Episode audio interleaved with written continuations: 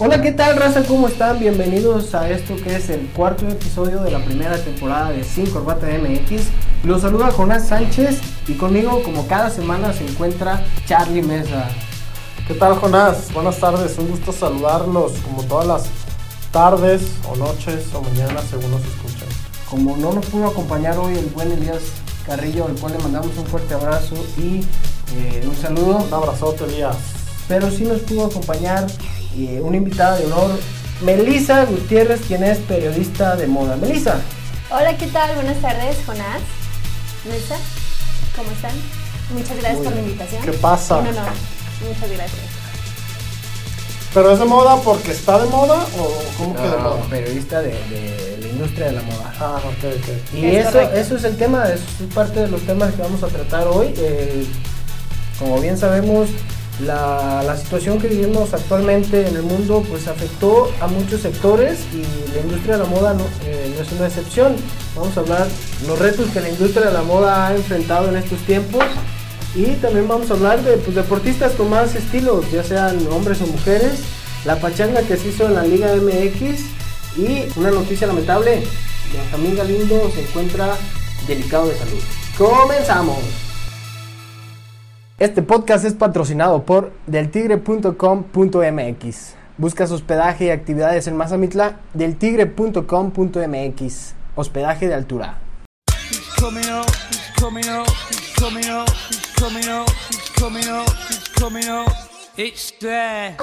Bienvenidos a Sin Corbata, el podcast que nadie pidió pero que aún así lo hicimos. Este podcast no está regulado por Secretaría de Gobernación, no está censurado por dependencia alguna a fin de la 4T. En este podcast no tratamos a los escuchas como si tuviesen 10 años de edad en promedio. Aquí nos quitamos la corbata y destapamos una helada y hablamos de los temas más top de la semana, mezclado con limón y una pizca de humor deportes, economía, tecnología, cultura y hasta música. Tu día ha terminado. Relájate, quítate la corbata y prepárate para una dosis de cotorreo entre amigos. Porque en este podcast promovemos los medios alternativos sin censura y aprovechamos algo poco conocido como libertad de expresión. Bienvenidos.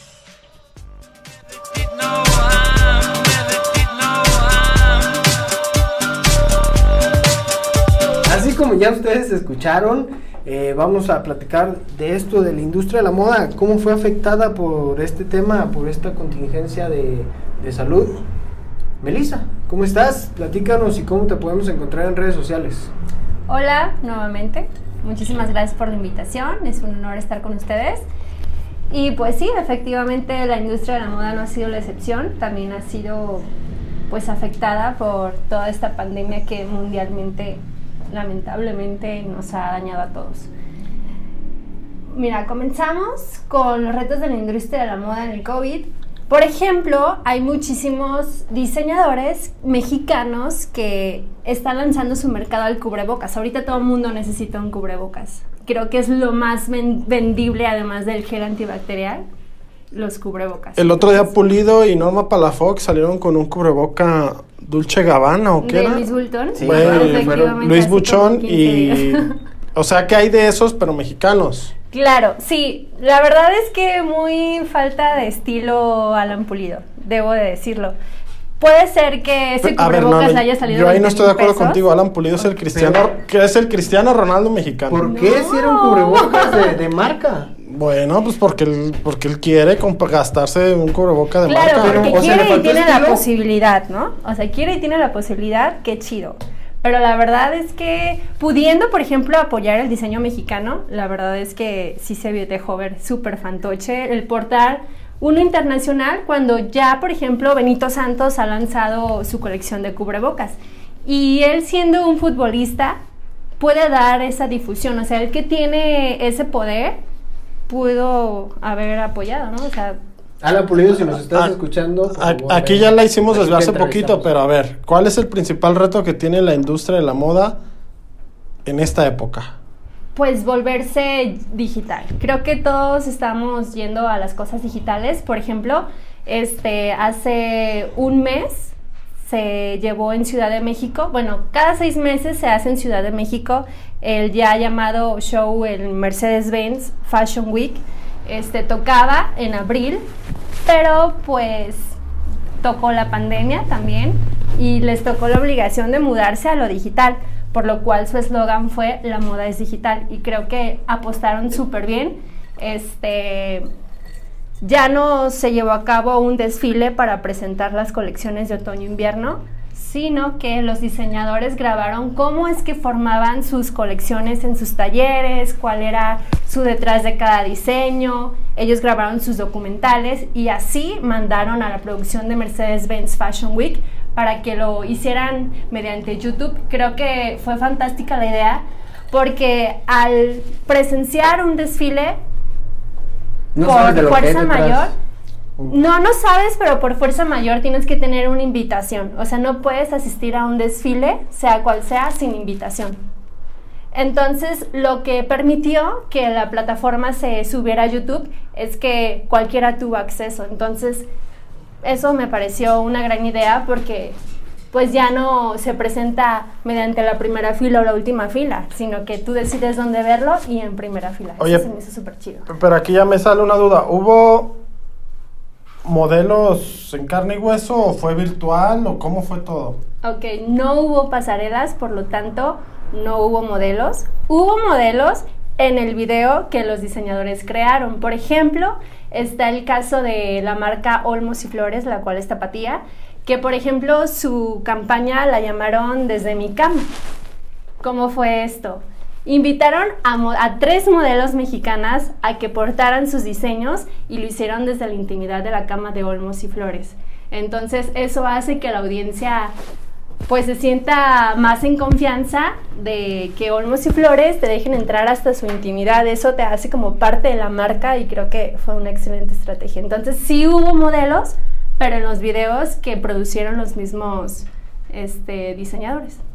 Olmos y Flores y Mercedes-Benz, patrocínenos, por favor. Sí, además, por ejemplo, hubo modelos también en- con Benito Santos. Obviamente hubo modelos porque tuvieron que presentar que modelar las colecciones de otoño-invierno, pero lo hicieron mediante un videoclip. Entonces también, sí hay modelos, no dejan de trabajar los modelos, que también es una parte importante. Este, no los dejaron sin trabajo. ¿Como Este, cuál modelo crees que fue como el parteaguas de que dijo el, el modelaje de aquí, por el COVID, de aquí para adelante se tiene que hacer diferente? Totalmente, creo que la tapatía Mariana Zaragoza, además de haber colocado a la industria mexicana, este, mediante marcas internacionales, creo que a partir de Mariana Zaragoza ya das un referente totalmente nuevo a la industria de la moda mexicana. ¿Quieres decir que México y sobre todo Guadalajara se está colocando en la industria de la moda fuerte? Sí, y gracias a Mariana Zaragoza. O sea, me atrevo a decir que Mariana Zaragoza es el icono nuevo de la moda mexicana. Más que Jimena Navarrete. Jimena Navarrete es Miss, no es modelo. Ah, ok. la- Entonces la sí hay una gran diferencia. Si no me vas a decir que es lo mismo de cana modelo, porque entonces las modelos te van a linchar completamente y las de cana. Ah, bueno, aunque haya por ahí Pero, por una, ejemplo- una que otra de can que se crea modelo. eso, no, es que eso punto depende de la autoestima de la persona. Hay, hay mucha gente pero- que desconoce de moda y me incluyo. Yo- Yo me quedé en las modelos de los 90, en las que salían en los pósters, Lorena Herrera y esas. No, fatal, eso La no es un referente de la moda. No, eso no es un referente de la moda. Por ejemplo, este, volviendo al tema de, de la pandemia, que Mariana Zaragoza, este, tuvieron que como que buscar nuevas alternativas. Por ejemplo, la revista Ed, este, apostó por realizar una, una portada por primera vez. Este, contrataron un equipo de fotógrafos, creo que fueron tres, y este, manejaron mediante un dron, fueron a la casa de Mariana, este, hicieron la sesión fotográfica, la cual utilizaron ropa de Dolce Gabbana. A ver, a ver, espérame, explícame. ¿Cómo que contrataron un dron? ¿Quieres decir que los, los fotógrafos no estuvieron presencialmente en la casa de Mariana? Así es, no tuvieron contacto con ella, o sea, el contacto fue, el único contacto de, de la revista fue dejarle la ropa en la puerta de su casa, Ajá. respetando la sana distancia, desinfectando todo, tocaron a la puerta de Mariana, Mariana, te dejamos la Como colección. Tal cual, chiquillos traviesos que tocan el timbre y corren, ok. te dejamos la colección de Dolce Gabbana, tú te vas a hacer el staining, tú te vas a maquillar, te vas a peinar, te vas a cambiar. Y ellos solamente que, por ejemplo... Y ahí te el dron. En 10 No. minutos llega. Por ejemplo, en, Imagínate la- en la chinga. fotografía es súper importante la luz, ¿no? Entonces, como en este caso fue en exterior, tenían que cuidar la luz del sol, del día y todo eso, entonces buscaron horarios estratégicos. Creo que comenzaron 10, 9 de la mañana, 9, 10 de la mañana y pararon a la 1 de la tarde porque a esa hora el sol es cuando pega durísimo y la fotografía no da muy buenos resultados. Sí, entonces, a sudar, regresaron como a eso de las 5 y media, 6 para finalizar la edición. La, el resultado, la verdad es que fue impresionante, fue novedoso, fue algo que hizo demasiado ruido porque es la primera vez que una revista apuesta por hacer una portada mediante un dron. Interesante, quisiéramos, quisiera yo saber qué dron utilizaron. Me imagino que debe ser con una cámara de alta tecnología, de, de altos píxeles, de alta tecnología. Pues yo me imagino que sí ha de ser de alta gama porque, por ejemplo, ellos mencionaban que el fotógrafo no era de moda. Curiosamente, todos los fotógrafos que hacen editoriales de moda pues, son fotógrafos de moda. En esta ocasión utilizaron un fotógrafo de documental. Entonces, Ahí está, fotógrafos que son de moda y que nos están escuchando. Es buen momento para experimentar con los drones, ¿no? Porque se abre la posi- posibilidad de monetizar a través de otra de otras formas de otras herramientas en su en su entorno. Claro, y pues no deja de dar chamba, ¿no? A todo el mundo, que es, es lo más importante en esta cuarentena, no dejar de elaborar y mantenerte activa. Y en este caso, claro, pues ese es el reto, ¿no? Es el reto de Innovar. Oye, y, hablando de chamba, eh, es como un nicho, es como un nicho muy poco explorado el de la moda, ¿no? Eh, Hay poco periodismo especializado porque creo que cualquiera, inclu- incluyéndome o a Jonás, se puede parar a hablar de moda leyendo unos artículos, pero bien, bien trabajado. Yo creo que hay, muy poco, ¿no? Sí, creo que este el ramo del periodismo te habla de abarcar todos excepto la moda. Este, creo que no han valorado todavía la moda. Este, en la moda hay muchísimo que decir, muchísimo que contar, hay muchísima historia en la actualidad. México quiere posicionarse como un referente en la moda, pero lamentablemente hace falta la difusión, porque el talento lo hay. Diseñadores hay muchísimos. En México. Modelos, sí. Sobre todo Guadalajara, ¿sabes? Guadalajara es un nicho de la moda que está muy, muy, muy cabrón. Hay muchísimo talento. Hay muchísimas agencias muy importantes que han lanzado modelos internacionalmente.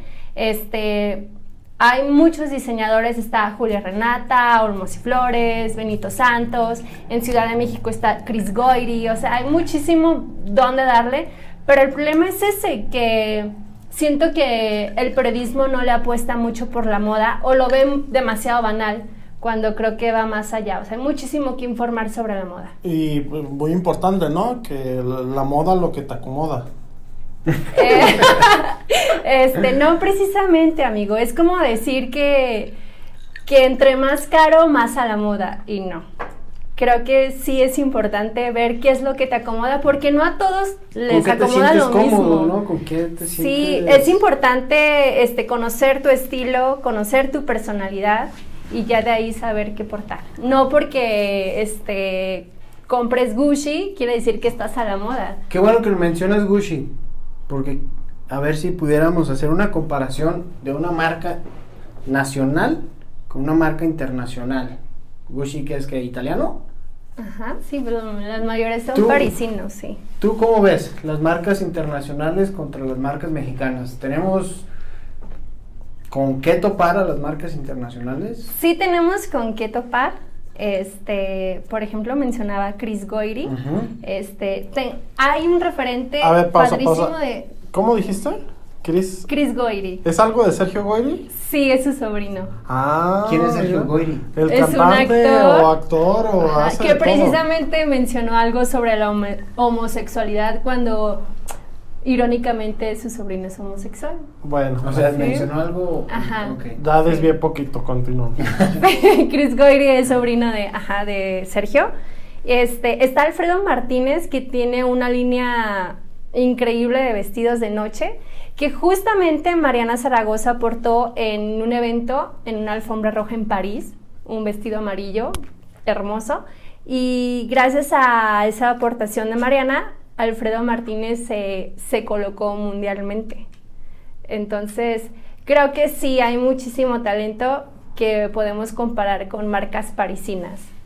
Y vamos por buen camino. Tan buen camino vamos es que, por ejemplo, existe Mercedes-Benz Fashion Week. Y se hace acá en. Se hace en Ciudad, de, México. Este, hace dos años, en el 2018, este, precisamente Dolce Gabbana, esta marca italiana, este, eligió el, mu- el Museo Soumaya de Ciudad de México para presentar su colección y fueron alrededor de 50 modelos mexicanos, solamente modelos mexicanos portando la colección de Dolce Gabbana. Esto jamás había ocurrido y fue algo que dio una pauta muy importante de que, hey, vean a México, ¿no? O sea, no nada más hablar Es que de vean moda está en París. Ah, vean a México, que hay Sí. gente bonita, chingada madre.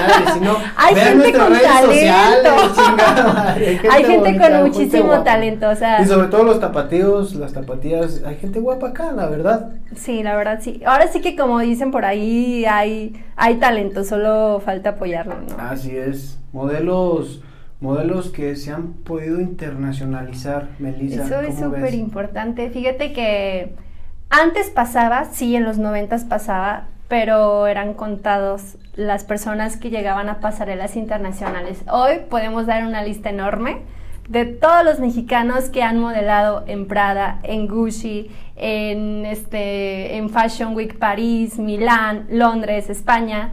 Este, está, por ejemplo, Alejandro Infante, Mariana Zaragoza, este, está Alfredo Díaz, están muchísimas personas que creo que no, no terminaría la lista. Y fíjate que curiosamente la mayoría son tapatíos. Entonces, Guadalajara tiene un campo en la moda increíblemente que esa es la lucha también de Guadalajara. Este, no solamente hablar de Ciudad de México como moda, sino Guadalajara como moda. Oye, Mel, yo, yo te he leído en algunas revistas, periódicos.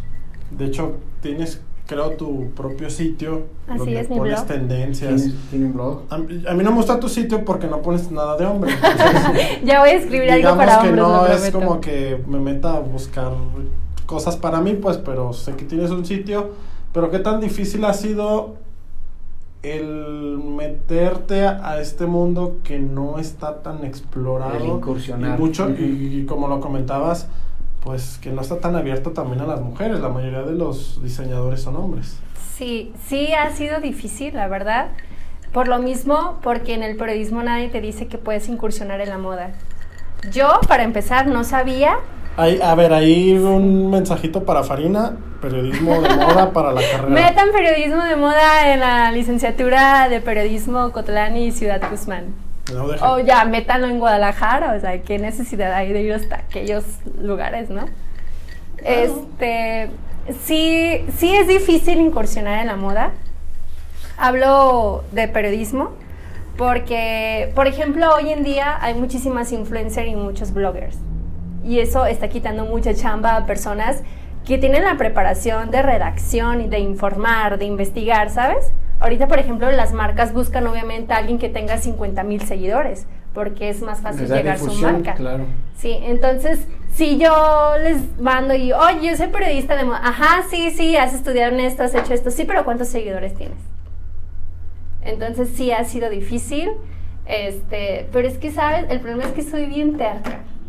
Y encontré que me gusta la moda y encontré que hay mucho que decir de la moda y encontré a muchas personas que no saben absolutamente de moda cuando todos hacemos uso de la moda.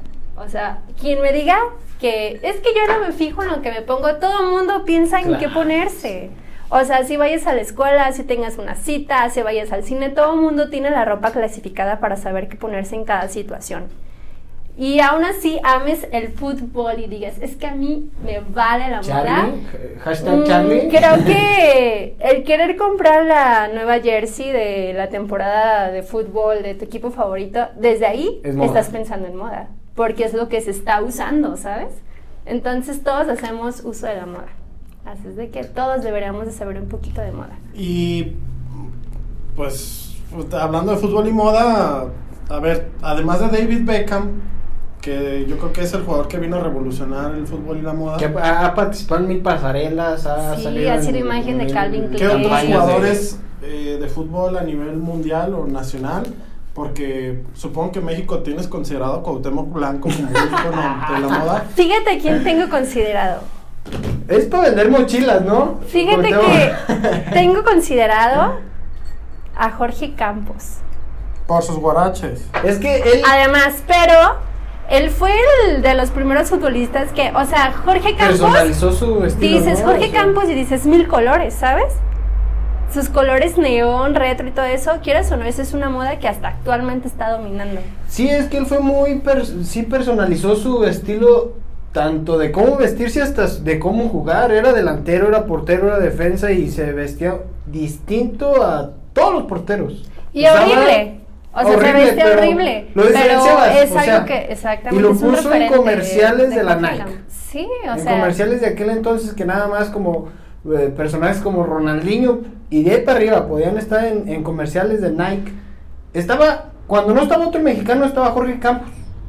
No sé si, si te acuerdas. Pero no era por moda, era porque era... Era, Era un jugador querido. Era muy buen jugador. popular. O sea, lo que yo recuerdo, la verdad es que yo platico con mi papá y mi papá me puede decir, era un acapulqueño, costeñito, que se vestía fosforescente, pero en cuestiones futbolísticas no te puedo decir que era malo. Era muy bueno, era un Oye, excelente portero. Oye, Mel, y además de Beckham, ¿qué jugador actual crees que haga tendencia en la moda a nivel mundial?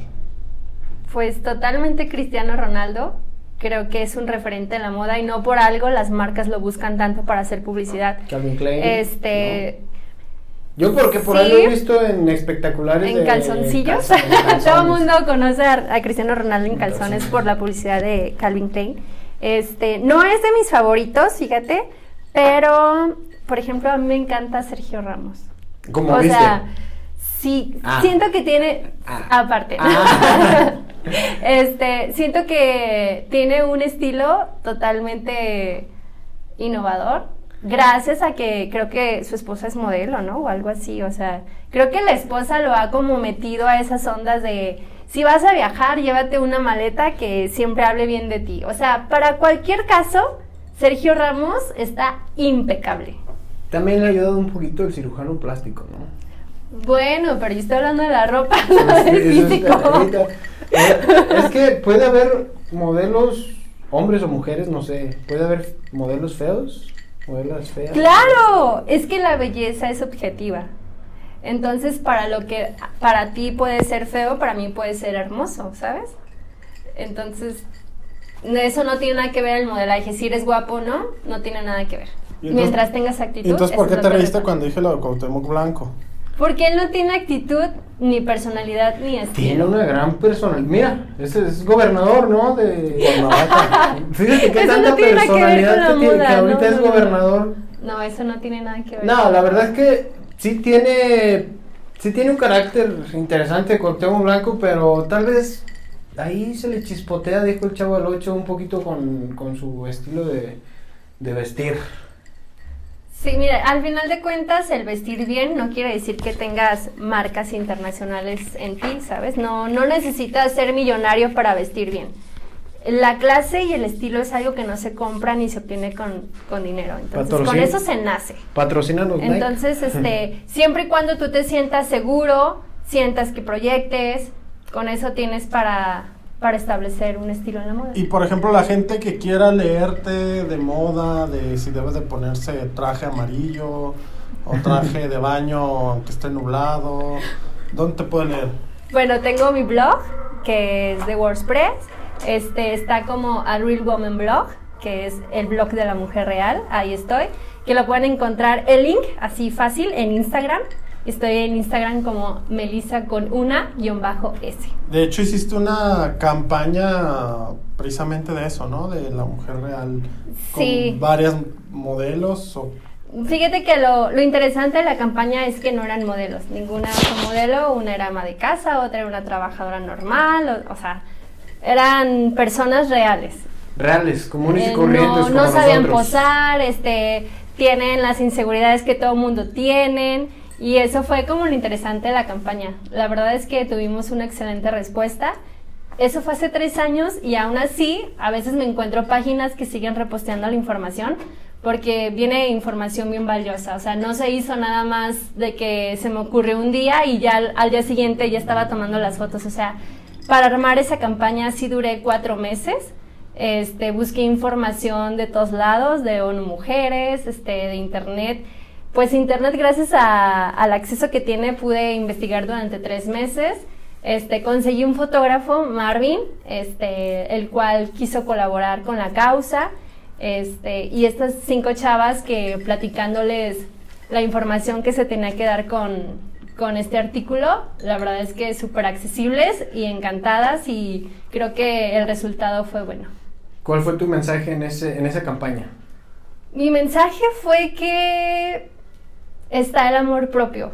O sea, no necesitas lucir perfecta como una mujer de revista porque ni las de revista son perfectas. O sea, está el Photoshop totalmente. Y la fotografía que sale en la revista no es la primera, sino es el intento 500, ¿sabes? Entonces, lo que quise hacer es que no necesitas ser una portada de revista para sentirte hermosa, para sentirte empoderada, para sentirte suficientemente para cualquier otra persona. Ese fue el mensaje. ¿Y por qué no invitaste al Choco a, ese, a esa campaña? Juiz de Choco. ya que hago una campaña para hombres, con todo gusto lo haré porque fíjate que su color de piel está de moda. Entonces Un sí. saludo al Choco. Un saludo al Choco, al Choco y- a su familia. Oye, por aquí algunos seguidores tienen algunas preguntas. Dice Héctor Farina, que por cierto estuvo en el, pre- en el primer programa. Sí, padrino. padrino, sí. Dice que, que te preguntemos por qué no existe récord femenil. Porque ustedes no quieren. Porque el récord masculino tiene miedo a una a una partida con, con las femeninas. Entonces, habrá que platicarlo eso con la igualdad de género. Y luego dice, nos pregunta Nicho Martínez, que estuvo en el programa 2, Ajá. que cuál es el reto de la moda ahora con el uso del cubreboca. Digo, ya lo hablaste un poquito al principio del programa, pero dice que cuál va a ser como el... El reto de la moda va a ser incluir el cubrebocas como un accesorio más diariamente, porque al parecer esto va para largo. Entonces no podemos usar el mismo cubrebocas todos los días, ¿verdad? Entonces yo No, creo que chale, llevo tres semanas yo creo que vamos a ver este mucho por Instagram, que se usa mucho la influencia y los bloggers y todo eso. Yo creo que vamos a llegar a un punto en el que los mismos influyentes de la moda van a buscar el combinar su cubrebocas y todo ese tipo de cosas. Entonces, yo creo que ya lo vamos a adoptar como un accesorio más y nos vamos a ver en la necesidad de, de comprar varios para combinarlos con nuestro outfit diario. Luego por acá pregunta Elías Carrillo, que si crees en los multiversos. En los que En los multiversos, eh, Como lo de Marvel, que hay varios que hay varios personajes. varias historias que se desarrollan. Pinche cha- Es lo que está pre- Sería- es lo Pues que es ficción, ¿no? O sea, que ¿cómo, cómo, cómo puedo creer en eso si es ficción? O sea, O sea, no crees en los multiversos, pues. no. O sea, hablando de ficción, pues sé que están, pero en la vida real. O, o sea, eh, de- Hay un que personaje exista- que exista dos veces en diversos universos. Ay, no tengo ni idea. Que si exista una Melissa Gutiérrez en un universo paralelo, paralelo que está Paralelo. hablando, no sé, de... Tal vez ahorita tú estás Ay, hablando de moda, pero hay otra uni- otra Melissa Gutiérrez que está hablando en un universo paralelo de, de finanzas. Quizá. No, no lo creo, somos únicos, entonces. Probablemente en otra vida, ah, pero en la actualidad no creo que haya dos Melisas. Y Soy una, única. y, y una última pregunta también de Elías es, ¿qué tan adecuado es entrar a juntas por Zoom usando Crocs? ¿Por qué la gente los odia? Los crocs, fíjate que son caros, ¿eh? Este, Es- sí, lo que se pero se originalmente los crocs también, se hicieron para personas que están trabajando en cuestiones de salud, ¿no? O sea, dicen que es muy cómodo para los médicos y todo eso es como lo más cómodo y lo saludable usar crocs en esos ámbitos eh, medicinales. Pero pues es valioso, digo, mientras no te vean de la cintura para abajo, está chido estar cómodo de la mitad para abajo y de la mitad para arriba bien formal. Yo tenía vale. unos crocs, pero los dejé el día que me resbalé en un hotel. No, pero con los crocs no te resbalas. Bueno, yo me resbalé y Eran piratas. Amigos, no apoyen Jamás la piratería ni en Crocs. películas, ni en crocs, ni en nada. Sí, porque los crocs están diseñados precisamente para no resbalarse. Bueno, yo azoté con los ok, crocs. acaba de revelar. Seguramente eran cracks. y no era un cocodrilo, era una lagartija. Es probable. Sí, probablemente sí. Pues ahí está, ya lo escucharon de la voz de la misma Melissa Gutiérrez. Si tienen alguna pregunta, algún comentario o algo, pues ahí déjenos en nuestras redes sociales, también ahí con, con Melissa. Melissa, repites tus redes sociales, por favor, para... Sí, para claro. En Twitter y en Instagram está como Melissa con una guion bajo S. Ahí está, Y igual, en Facebook redes Gutiérrez. Y bueno, eh, entrando al tema de los deportes, también Melissa, si tienes algo que, que comentar ver. ahí de... de... Para empezar, ¿a qué equipo le vas? Para saber en qué nivel vamos a hablar de fútbol contigo. Al Cruz Azul. Ah, no, nivel alto. No, no, no, en serio. No, pues la verdad es que ahorita con eso de que se está jugando mediante Play.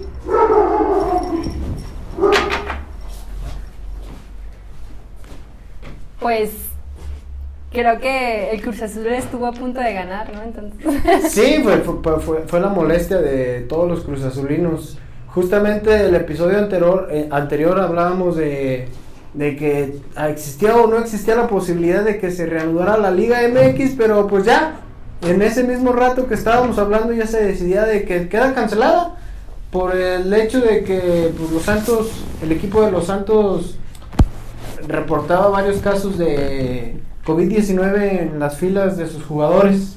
La verdad Pero, a ver, ¿qué pachanga traen ahí en la Liga MX? Porque yo de verdad ya no entiendo nada. Explícalo, Charlie. La verdad era que fue lo la mejor decisión, más allá de los de los que se infectaron de Santos era la mejor decisión, no había cómo volver.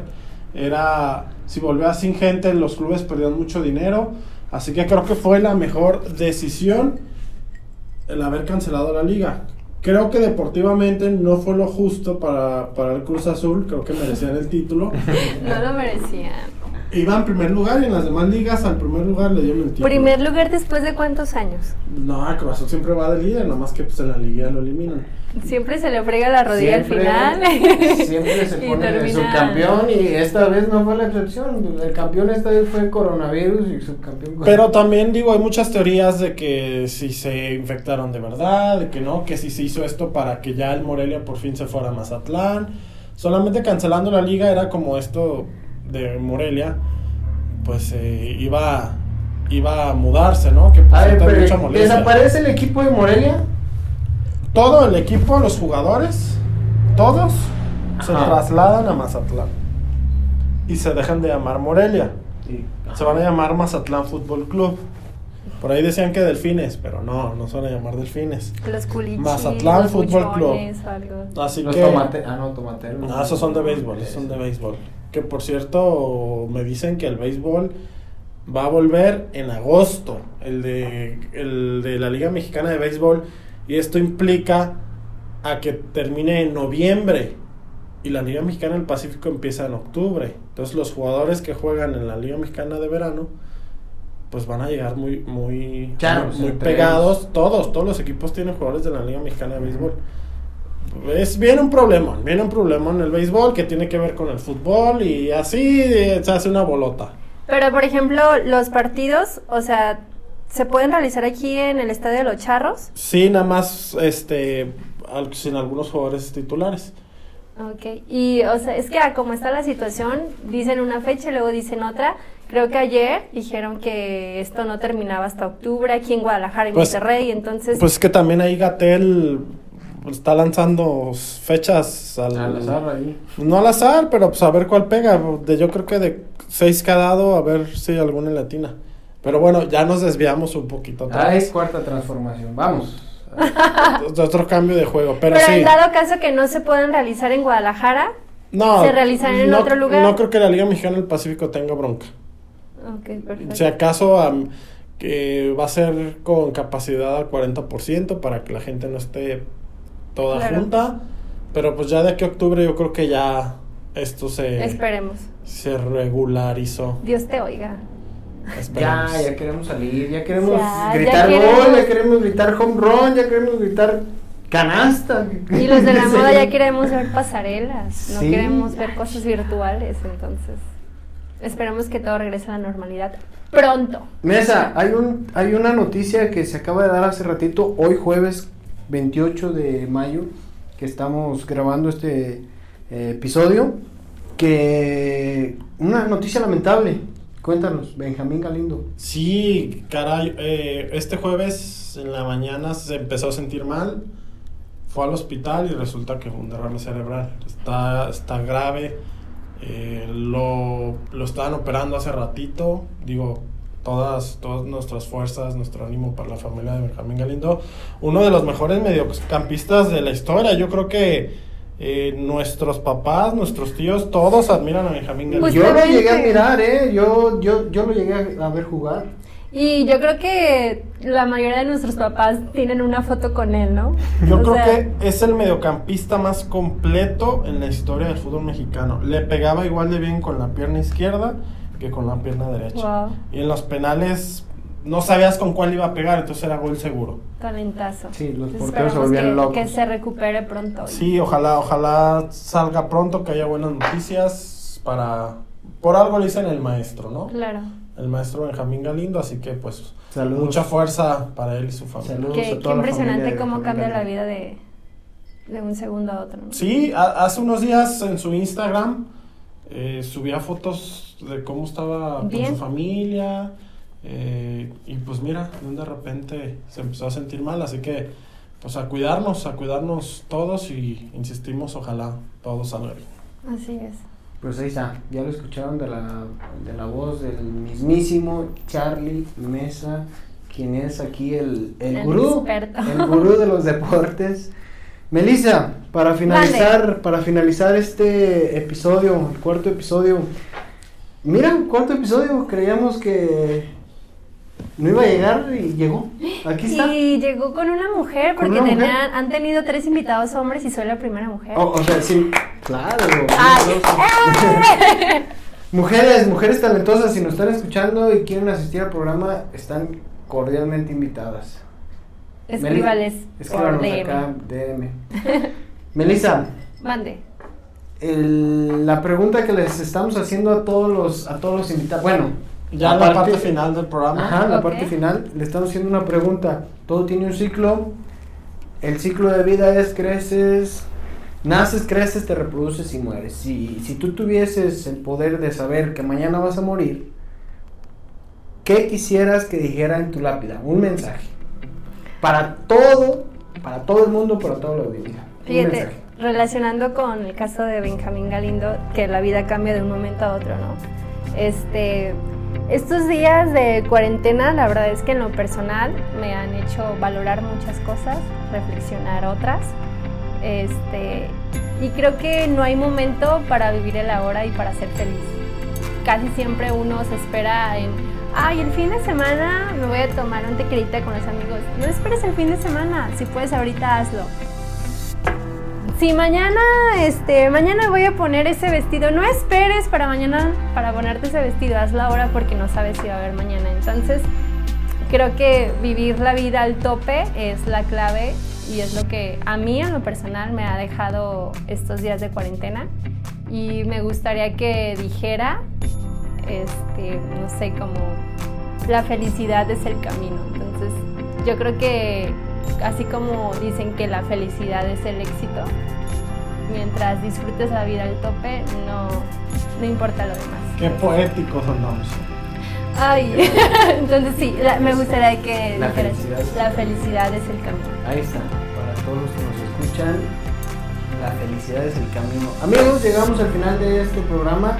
Nos estamos despidiendo. Muchísimas gracias, Melissa, por aceptar la invitación. No, hombre, gracias a ustedes por, por invitarme. Charlie, muchas gracias por cada semana Nos- estarnos acá aguantando. Nos a- escuchamos en siete días. Muy bien, nos Sí, escuchamos. ahí. sí, este, si todo sale bien, amigo, porque estamos hablando de que todo cambia de un día a otro. Ajá, Y aparte los que están los que están escuchando Spotify tal vez están escuchando un episodio tras otro el mismo día. Nos escuchamos al ratito quizá. No. Pues ahí está, muchas gracias. Las redes sociales de este programa que es Sin Corbata MX, pueden buscarlo ahí en Facebook, así, tal cual, Sin Corbata MX, en Instagram como Sin-Corbata MX. Y las redes sociales de Melissa, por favor, Melissa. Twitter e Instagram, Melissa con una, guion bajo S. Y los, las redes sociales de Charlie. Arroba Charlie Mesa. Y mis redes sociales, que es en Instagram, Jonás-Sánchez. Muchas gracias. Chao. Bye. Bye. Sí, acabó. Nos bajamos cuatro segundos.